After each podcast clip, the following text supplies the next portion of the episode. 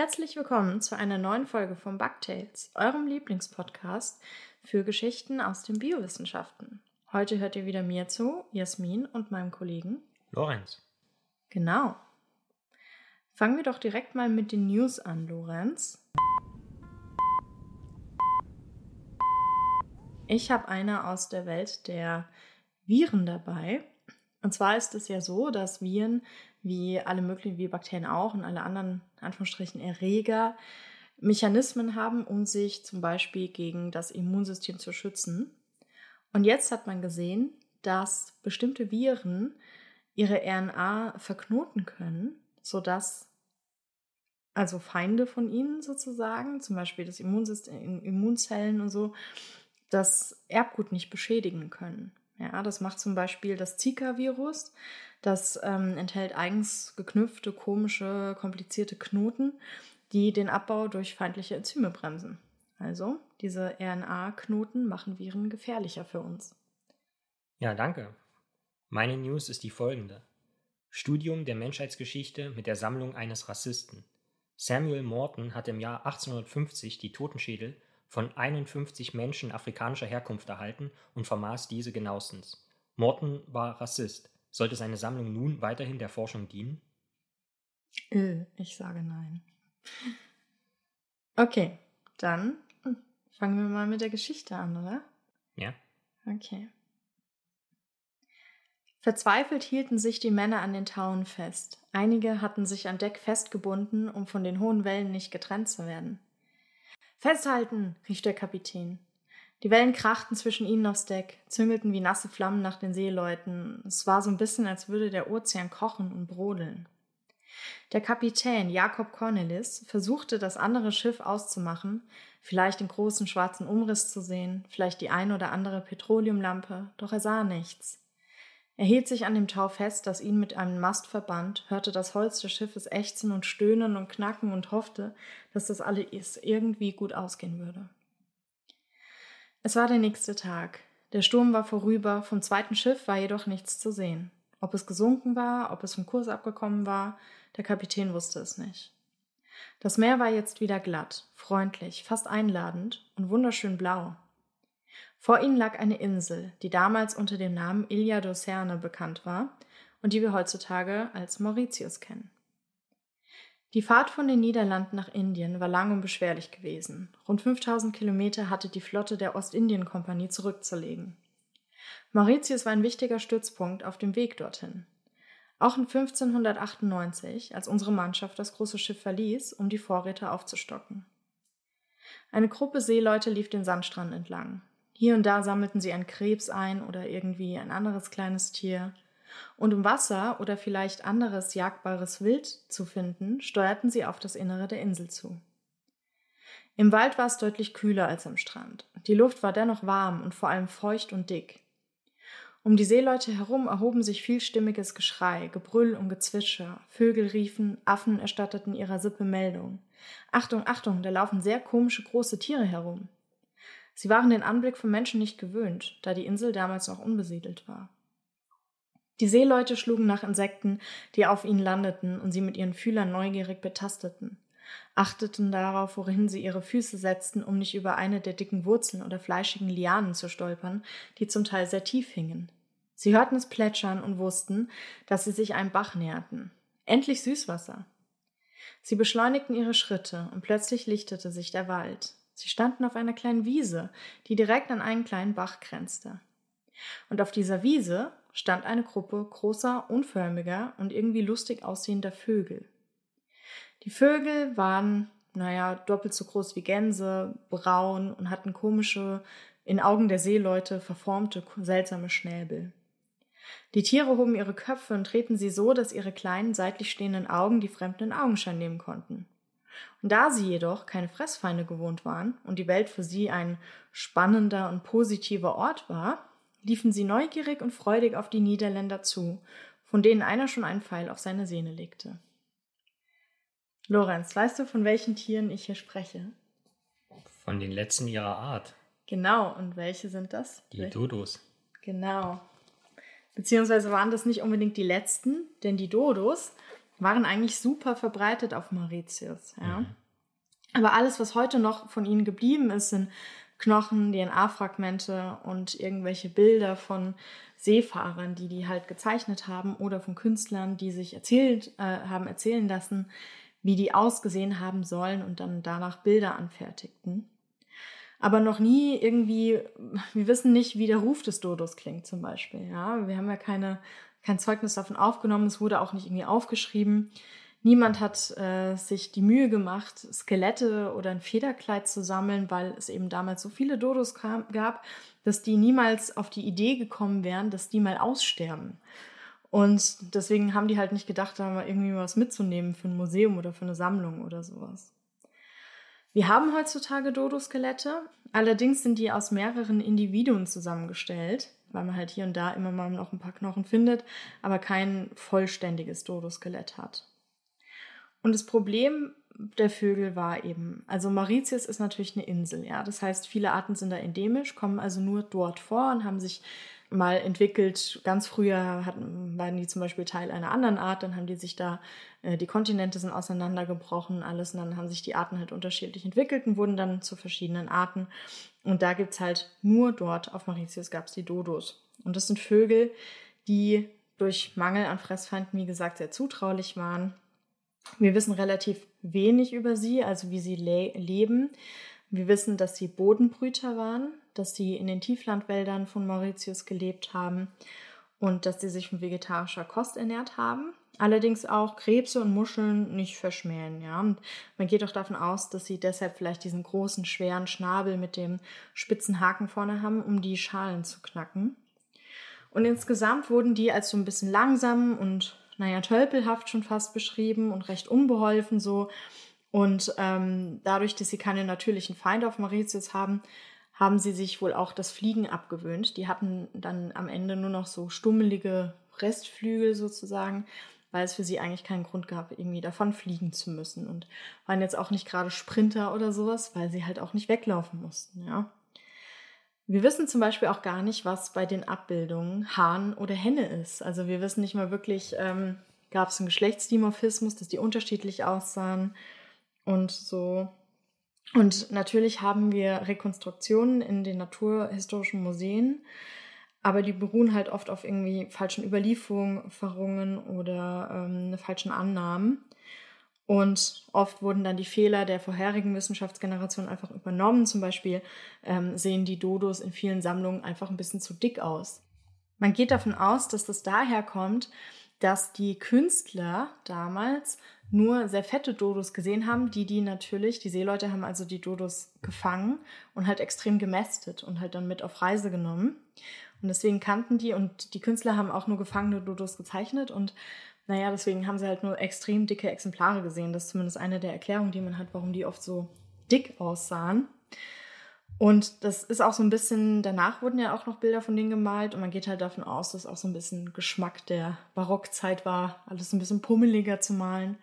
Und das, das Pokémon Dodo ist ja auch so ein, einfach so ein Fellball mit ja. langem Hals und Kopf. Also. Genau, oder drei Köpfen, das sind. Dodri. Dodri, genau. Ja.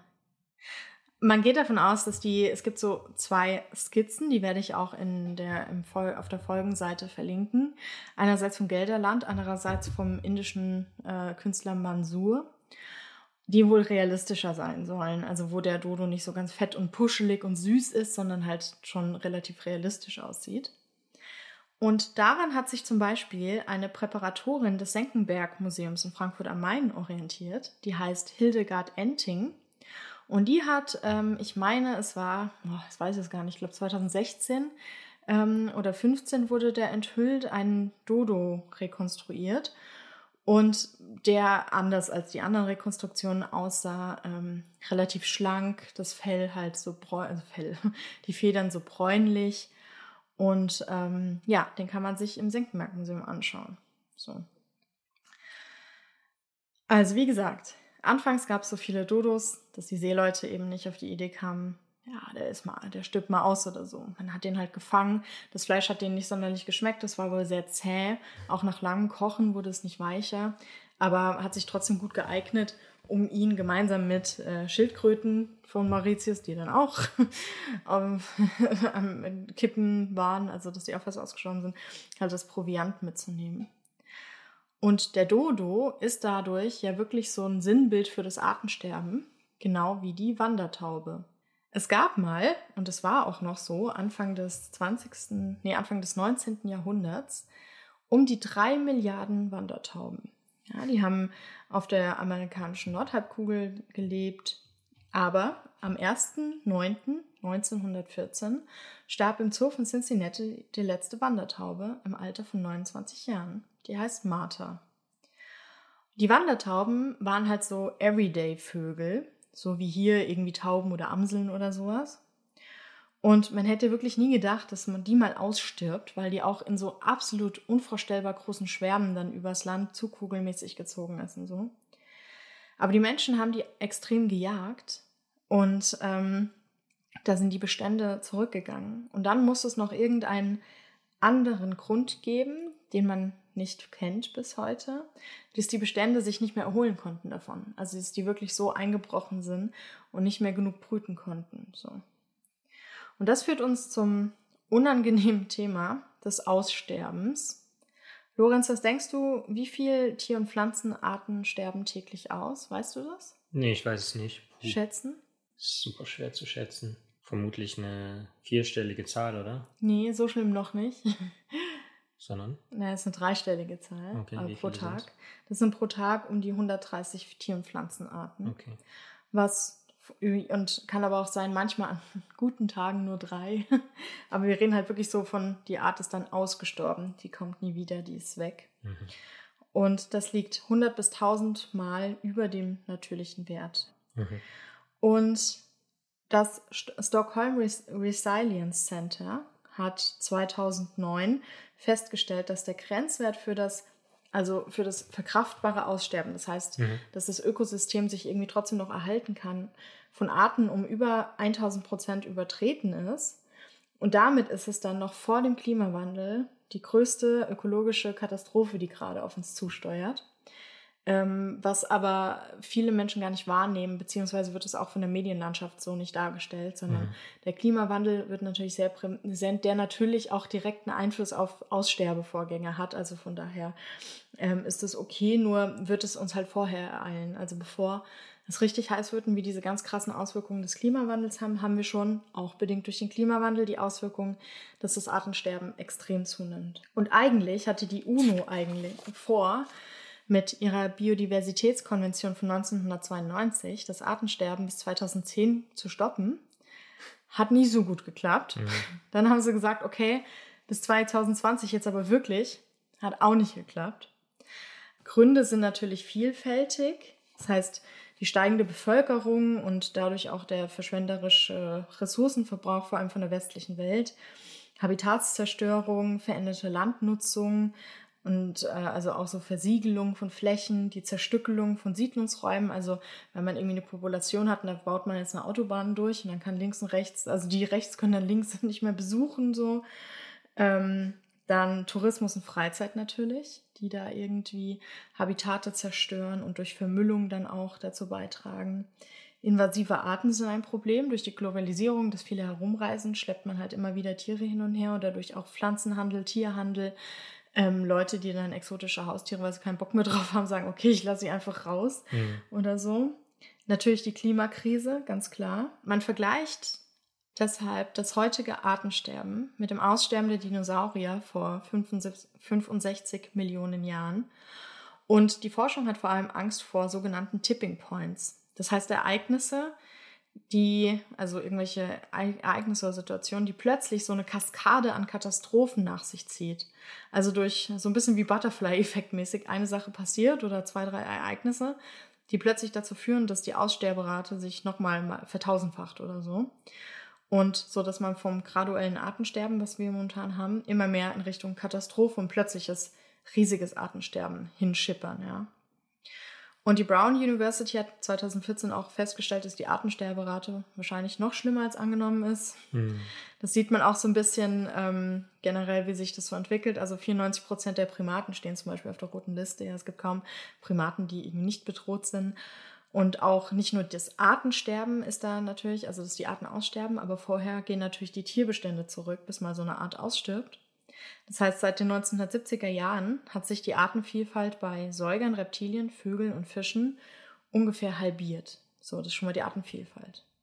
Dann aber hat zum Beispiel der WWF, die Zoologische Gesellschaft London und die GFN eine Studie herausgegeben und untersucht. 2016 haben sie 14.000 Tierpopulationen untersucht und haben da festgestellt, dass äh, es insgesamt einen weltweiten Tierbestandsrückgang um fast 60 Prozent gibt während der letzten 40 Jahre.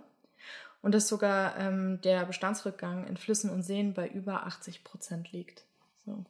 Mhm. Also es gibt sehr viele natürlich Ansätze, die's, äh, die wir da haben. Aber der wichtigste Hebel ist und bleibt natürlich die Politik, die da leider nicht genug tut bisher. Mhm. Und ähm, es gibt natürlich auch von der Forschung viele ähm, Sachen, die da gemacht werden, Biosphärenreservate, Schutzreservate. Da hatte ja Obama da die Wale geschützt, Trump hat es wieder aufgehoben, jetzt schütten sie es wieder, weißt du, da in der Arktis war das, mhm. glaube ich. Und so. Und ähm, es gibt auch so Projekte, die heißen Lazarus-Projekt wo man aus dem Genom von ausgestorbenen Tieren versucht, die Tiere wiederzubeleben. Das hat man bei einer Kröte versucht. Ähm, die kam zwar nicht über das Kaulquappenstadium, glaube ich, hinaus, aber man lernt halt so dazu und will halt versuchen, dass man Tiere, also so ein bisschen wie Jurassic Park, man hat so Genom oder Genomrest und versucht daraus, äh, gemischt mit einem anderen Tier, also diese ausgestorbene Kröte hat man dann mit einer anderen Kröte ein bisschen gemischt, äh, versucht die Tiere wiederzubeleben. Ähm, weiß nicht, ob das so sinnvoll ist. Ich finde es auch schwierig. Also ich meine, Arterhalt um jeden Preis finde ich nicht so wichtig wie hm. den Erhalt des ganzen Ökosystems, ja. also die Artfunktion ja. quasi. Ähm, deswegen äh, Aussterbearten sind schon immer ausgestorben, ja. Und ja, wir sind schuld, da haben wir halt ein schlechtes Gewissen, aber Hauptsache das ganze Ökosystem besteht. Also würde ich weniger Zeit darauf verwenden, auch wenn es irgendwie cool ist. Ich kann verstehen, dass es gemacht wird, einfach aus einer wissenschaftlichen Perspektive, da irgendwie, weiß nicht, am Ende sogar Dinosaurier wieder zu beleben. Aber wichtig ist erstmal, das Ökosystem zu erhalten. Jede Art hat ja auch eine Funktion und zu schauen, dass diese Funktion irgendwie durch erhalten bleibt. Das heißt nicht, dass man da einfach andere Arten reinschleppt, weil das geht echt meistens schief. Das hat man mhm. mit so einer Kröte versucht, wo es da irgendwie, weiß nicht mehr gegen was sie sie eingesetzt haben. Die Agarkröte war es, glaube ich. Und dann hat sie da die ganzen äh, Säugetiere und Reptilien gefressen stattdessen. Also ja, das, äh, weil sie da keine natürlichen Feinde hatte. Also das ist immer schwierig. Ja, ähm, Punkt. Was, was gibt's, du willst du sagen? Ja, ich, du hast es ja in der letzten Episode Nummer 42 auch gut erklärt, dass es im Prinzip die Ökosysteme in Gänze betrifft. Also da ging es um den Klimawandel. Ja. Und jetzt ist, glaube ich, auch schön rausgekommen, dass es dass diese Ereignisse halt nicht unabhängig voneinander sind, sondern ja. die stehen halt in direkten Zusammenhang. Und auch wenn die Artenvielfalt zurückgeht, beeinflusst das ja zum Beispiel die Meeresströmung, wenn man jetzt mal an Korallenriffe denkt oder so, und damit auch genau. den Temperaturhaushalt von riesigen Gebieten auf diesem Globus und damit befördert das eben auch den Klimawandel oder beschleunigt ihn. Der wieder das Artensterben beschleunigt. Genau. Also es ist wirklich so eine Todesspirale, eine ja. Todesspirale eigentlich, die der uns befinden, immer weiter nach unten. Ja, also willkommen zur hoffnungsvollen Folge heute. So. Gute, gute, willkommen zur Gute Laune Folge ähm, hier mit äh, Jasmin und Lorenz. Ich hoffe, es geht euch gut. Holt euch ein Getränk. ja, ich habe mir überlegt, dass ich das ganze Thema versuche von der positiven Warte aus zu betrachten. Das ist nicht so negativ wie ich. Das nicht das Aussterben, sondern die Artenvielfalt an sich. Ich wollte sagen, Aussterben positiv. Hm. okay, und, ich bin gespannt. Und zwar auch nicht einfach nur irgendeine Artenvielfalt, sondern die Artenvielfalt in unseren Gedärmen. Geil. Da ja. stirbt hoffentlich. Ich habe letztens Antibiotika genommen und ich merke immer noch, dass ich da wohl auch ein größeres Aussterbeereignis äh, dadurch ausgelöst habe. Mhm. Nicht cool. Tipping Point. Ja, aber hallo, ey. Ja. Also, man spricht ja häufig von der Darmflora. Und das klingt immer so ein bisschen nach Blütenpflanzen. Das macht mich auch immer für. Ich, ich ja. finde es auch schrecklich, dass es Darmflora heißt. Flora, deswegen. Ja. Denkst du, hä, das ist doch die Fauna. Ja. Genau, man hat eigentlich keine Blütenpflanzen im Darm, außer man isst Blumen, mm. sondern man hat da Bakterien. Und wie viele das sind, nämlich mindestens drei mit 13 Nullen oder 30 Billionen, das wissen wir ja schon spätestens seit Episode Nummer 6. Und aber seit man eigentlich weiß, dass man Bakterien im Darm hat, bringt man sie mit unserer Gesundheit und mit unserer Krankheit oder Krankheiten in Verbindung. Und ich meine, die Bakterien in uns sind spätestens seit dem Erfolg des Buches Darm mit Charme meiner Science Slam Kollegin Julia Enders in aller Munde, in Anführungszeichen. Apropos in aller Munde, hier ein Zitat des israelischen Journalisten Guy Zohar. Der hat nämlich von sich gegeben, man kann nichts Gesünderes essen als den Kot eines dünnen Menschen. Mmh. Kleine, willkommen zur, ähm, jetzt kommt hier gleich der Blog Essenstipps. Ja. Am Ende findet ihr noch, wir packen ein paar schöne Rezepte in die Show Notes. Das ist natürlich Quatsch mit Soße, denn wir wissen spätestens seit Episode mmh, Nummer seit Episode Nummer 4, dass dick nicht gleich krank bedeutet und demgemäß auch im Umkehrschluss dünn nicht gleich gesund ist. Aber die Vorstellung, dass Darmbakterien uns gesunden lassen, existiert natürlich seither. Was hat das Ganze nun mit Artenvielfalt zu tun? Nun ja, vereinfacht gesagt ist es so, dass je vielfältiger unsere Darmbakterien sind, also je größer die Artenvielfalt der Darmbakterien in unseren Gedärmen ist, umso besser ist es für uns und umso mhm. besser geht es uns. Das ist natürlich eine grobe Vereinfachung, deswegen nicht in Gänze korrekt, aber wenn wir uns das jetzt mal so vorstellen, könnten wir annehmen, dass verschiedene Bakterien unterschiedliche Nahrungsbestandteile verarbeiten können oder vorverdauen können, was dann für uns natürlich nützlich sein kann. Auf der anderen Seite ist es natürlich auch so, dass eine Gemeinschaft von verschiedenen Bakterienarten in unseren Gedärmen verhindert, dass einzelne Bakterienarten die Alleinherrschaft an sich reißen. Beispiele sind hier einige Clostridienarten, die zu krankhaften Darmentzündungen führen können. Mhm. Jetzt natürlich die Frage, okay, wenn man diese allgemeine Vorstellung davon hat, Artenvielfalt im Darm ist gut für unsere Gesundheit, wie misst man diese Vielfalt eigentlich? Wie misst man Artenvielfalt generell? Bei Bakterien gibt es da zwei handelsübliche Maße, die aber auch für andere Tier- und Pflanzenarten herangezogen werden. Und die nennen sich Alpha- bzw. Beta-Diversität. Also Diversität ist im Prinzip Vielfalt und äh, sind eben Maßzahlen für Artenvielfalt. Und die Alpha-Diversität zum einen ist eine Maßzahl dafür, wie viele verschiedene Bakterienarten in einem bestimmten Ökosystem, zum Beispiel unserem Darm, mhm. vertreten sind. Zum Beispiel, wenn wir da jetzt eine Clostridie hätten, also eine Clostridienart, und ein Milchsäurebakterium, dann wäre die Alpha-Diversität genau gleich, nämlich zwei Arten im Prinzip, wie wenn wir eine Million Clostridien hätten von derselben Art und eine Million Milchsäurebakterien von derselben Art. Das heißt, da geht es wirklich nur um die Anzahl der Arten, nicht wie viele Individuen von den jeweiligen Arten vorhanden sind. Und das legt auch schon nahe, was im Gegensatz dazu die Beta-Diversität beschreibt. Da geht es nämlich um die Verschiedenheit zwischen unterschiedlichen Proben, also beispielsweise verschiedene Ökosysteme, zum Beispiel der Darm von Person A versus der Darm von Person B, oder verschiedene Stellen in einem Ökosystem, also beispielsweise mein Dünndarm versus mein Dickdarm. Und normalerweise spielen da sowohl die Arten selbst, also die Anzahl der verschiedenen Arten, als auch die Anzahl der Individuen einer Art eine Rolle. Ja, also man könnte sich ja vorstellen, zwei Menschen, Person A hat eine hohe Beta-Diversität, also viele verschiedene Arten und von denen auch jeweils viele Individuen, also Bakterien. Und Person B hat eine niedrige Beta-Diversität, also wenige Bakterienarten und davon auch jeweils wenige Individuen. Und gegeben der Annahme, welche Person wäre jetzt tendenziell gesünder, Person A oder Person B? Die A ist mit mehreren Bakterienarten. Genau. Ja. Das wäre zunächst mal die Annahme.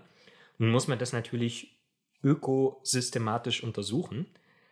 Und zwar gibt es immer mehr klinische Studien, in denen Stuhlproben genommen werden, also im Prinzip der Code der Menschen, die an diesen Studien teilnehmen.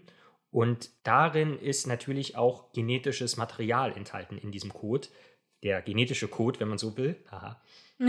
Und dieser wird dann sequenziert. Ja, das ist also auch was, was ich in meiner Forschung relativ häufig gemacht habe, so Stuhlproben zu sequenzieren. Und mit diesen Informationen kann man dann erfahren, welche Darmbakterien den Spenderinnen und Spendern innewohnen. Und dann kann man natürlich Korrelationen erstellen. Ja? Man kann zum Beispiel sehen, dass bei entzündlichen Darmerkrankungen mehr Clostridien vorkommen in diesen Stuhlproben als bei Menschen ohne Darmerkrankungen. Und in dem Fall ist es nicht nur eine Korrelation, also je mehr Clostridien, umso entzündlicher der Darm, sondern man hat hier wirklich auch Ursache und Wirkung relativ gut verstanden und versteht, warum die Clostridien wirklich dazu führen, dass zu einer Entzündungsreaktion kommt. Aber häufig ist es eben nicht der Fall. Und es gibt einfach diese Beobachtung, ah, okay, Bakterium A ist jetzt in der Krankheitsgruppe relativ häufig vertreten und in der gesunden oder unkranken Gruppe äh, relativ niedrig. Da weiß man halt nicht, ob das nur eine Korrelation ist oder wirklich auch Kausalität, also Ursache und Wirkung vorliegt. Wie dem auch sei, viele solche Daten sind veröffentlicht und auch frei zugänglich und frei verfügbar. Und nun hat das Team von Jasmine Belkait vom NIH, das ist das amerikanische Gesundheitsministerium, in Bethesda in Maryland in den USA, sich diese Daten mal angeschaut. Und zwar haben die dazu eine Arbeit publiziert im Journal Nature im November 2020. Und den Link packe ich auch in die Notizen zu dieser Folge. Und da ist die Frage, trennen Darmbakterien wirklich krank und gesund? Fragezeichen. Also man kann sich das generell so vorstellen, bei allen diesen Studien hat man immer zwei Gruppen. Eine mit und eine ohne Krankheit. Ich will jetzt nicht mal gesund sagen, weil meistens wird ja nur drauf geguckt, ob jetzt die Krankheit von Interesse vorliegt und wenn die nicht vorliegt, dann gelten die als gesund sozusagen, aber es wird ja überhaupt nicht erhoben, ob die nicht an anderen Krankheiten leiden. Also mit und ohne Krankheit. Und dann wird im Prinzip geschaut in diesen Datensätzen, gibt es Bakterienarten, die in unterschiedlichen Mengen vorkommen in den nicht kranken versus in den kranken Menschen. Also wie ist die Artenvielfalt in den Menschen ohne Krankheit im Vergleich zu denen mit Krankheit. Und das führt uns zum Bug der Woche. Der Bug der Woche ist nämlich, dass es leider nicht ganz so eindimensional ist. Es gibt nicht nur mit und ohne Krankheit. Generell sind in solchen Studien ja meistens die Geschlechter und das Alter der Menschen abgeglichen, also dass die in den beiden Gruppen gleich verteilt sind. Aber Menschen besitzen auch unterschiedliche Lebensstile beispielsweise oder unterschiedliche Erbgüter, wenn man so will. Sind, manche sind äh, reicher und andere weniger reich begütert. Nein, also die, das Erbgut unterscheidet sich natürlich auch und das wird mitunter gar nicht erfasst oder wenn es erfasst wird, dann wird das gar nicht in die ganzen Untersuchungen mit einbezogen und das ist natürlich Problem. Denn wie sich in dieser Studie von der Jasmine Belkite und ihrem Team jetzt gezeigt hat, kann das die Ergebnisse durchaus verfälschen. Hier hört ihr ja Bugtails zu, eurem gesellschaftskritischen Podcast. Eine der Störgrößen, die das Team identifiziert hat, ist beispielsweise der Alkoholkonsum. Wenn man das jetzt mal zusammenfassen will, das ist natürlich eine sehr umfassende Arbeit, die da vorgelegt wurde, könnte man das nennen in Einheit und Vielfalt, denn jetzt weiß man, dass zum Beispiel der Alkoholkonsum in diesen Studiengruppen problematisch sein kann und kann jetzt abgleichen, dass man zum Beispiel nur kranke, moderate Trinker mit nicht kranken, moderaten Trinkern vergleicht, weil dann ist, das, ist der Alkoholkonsum zwischen den zwei Gruppen, die man vergleicht, ja ähnlich. ähnlich. Ja. Und die Unterschiede, die man in Bakterien dann sieht, könnten tatsächlich daher rühren, dass eine Gruppe die Krankheit hat und die andere Gruppe nicht. Mhm. Und nicht daher rührt, dass die eine Gruppe eher trinkt als die andere. Und dann könnte man wirklich entdecken, welche Bakterien jetzt in einen Zusammenhang zu bringen sind, unabhängig vom Trinken, wie gesagt, sondern wirklich mit der Gegenwart oder Abwesenheit dieser Krankheit von Interesse. Übrigens sehr lustig, eine weitere sehr prominente Störgröße neben dem Trinkverhalten, Alkoholtrinkverhalten, war die Qualität des Bauchgrummelns.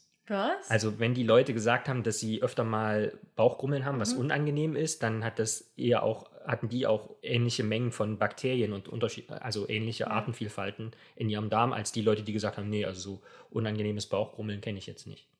Hm. Auch lustig, dass solche Informationen also schon in vielen Studien erfasst werden, aber dann einfach nicht weitergenommen werden, um diese Korrelation zu entdecken. Ja. Aber gut, nun kann man das machen. Also man kann dann, wie gesagt, einfach die Vergleichsgruppen entsprechend designen, auch noch sozusagen in der Rückschau. Und jetzt kann man also wirklich schauen, wie die Artenvielfalt im Darm im Zusammenhang steht mit unserer Gesundheit und mit diversen Krankheiten und kann das ein Stückchen besser zumindest verstehen. Sehr gut. Ja. Vielen Dank. Hast du noch eine Frage? Die Frage, Lorenz, wenn du ein Tier wiederbeleben könntest, eine Art, die ausgestorben ist, welche wäre das? Ich glaube, das habe ich in der Folge schon mal angesprochen, als du darüber gesprochen hast, ob man Dinosaurier wieder mhm. erwecken könnte, dass ich das, ich weiß immer noch nicht, wie es im Deutschen heißt, aber das Mammut mit Fell im Prinzip. Wollmammut. Wollmammut, genau, das finde ich ja. sehr cool. Ja, ich bin nicht sicher, stimmt, wir haben da schon mal drüber geredet, ist mir aber egal. Ähm, ich glaube, ich habe damals Velociraptor gesagt, finde ich irgendwie geil, aber irgendwie wäre es halt mega gruselig. Vielleicht wirklich den Dodo, weil er so ein, so ein Liebman, so ein Liebkerlchen ist. Kommt er so, kommen so die Siedler und der Dodo so, ja, hallo Freunde, na, wie geht's? Schon süß. So ein bisschen wie Lux. Also ich glaube, er guckt auch, guck, er fühlt sich angesprochen. Mhm. Ja, Lux, bist du ein kleiner Dodo? Glaub schon. Er ist ja auch so, wenn hier ein Einbrecher käme, würde Lux sofort Hallo sagen. Hallo, na, wie geht's? Muss mal strecken. Komm doch rein. ich glaube, jetzt hat er sich ein bisschen. Vielleicht war es mir jetzt peinlich, dass ich ihn so. Vielleicht, ich glaube, der will gar nicht so berühmt werden oder so. Der will ein bisschen undercover bleiben. Außer er wird mal in ein Spiegelkabinett eingeladen. Oh ja, ich glaube, er findet sich selber schon wirklich ziemlich, ziemlich schön. Bei jedem Spiegel bleibt mein, das ist mein Lux, mein zweiter Hund. Bei jedem Spiegel bleibt er stehen und betrachtet es erstmal. Und ich frage mich immer, denkt er, dass ein anderer Hund? Und denkt sich, oh mein Gott, wer ist denn dieser unfassbar gut aussehende Hund? Ah, das bin ja ich. so. Aber wer weiß. Wir müssen in der Folge, da fällt mir ein, ich will mal über Elstern reden. Über, mit dem sich erkennen und so. Mhm. Ja, denke ich. Na gut, Hast du auch was? Ach so, wir nehmen diese Folge übrigens in Hamburg auf, Mhm. weil Lorenz jetzt hier äh, seine Wohnung, äh, wir haben die jetzt eingerichtet und arbeitet er jetzt am UKE. Also ist das die erste Aufnahme aus Hamburg. Vielen Dank, dass ihr uns wieder einmal zugehört habt. Wir hoffen, es hat euch gefallen und dieses Gefallen könnt ihr kundtun, indem ihr anderen Menschen in eurer Umgebung davon erzählt, wie toll unser Podcast ist, die Abenteuer der Campbellritter, Bugtails FM. Und ihr könnt uns natürlich auch schreiben per E-Mail über die sogenannten sozialen Medien. Auf unserer Website könnt ihr Kommentare hinterlassen. Ihr könnt uns bewerten und Gutachten schreiben. Jedenfalls tragt die frohe Kunde hinaus, Bugtails FM. Und dann würden wir uns freuen, wenn ihr uns auch in zwei Wochen wieder zuhört. Und bis dahin sagen wir, macht's gut. Ciao.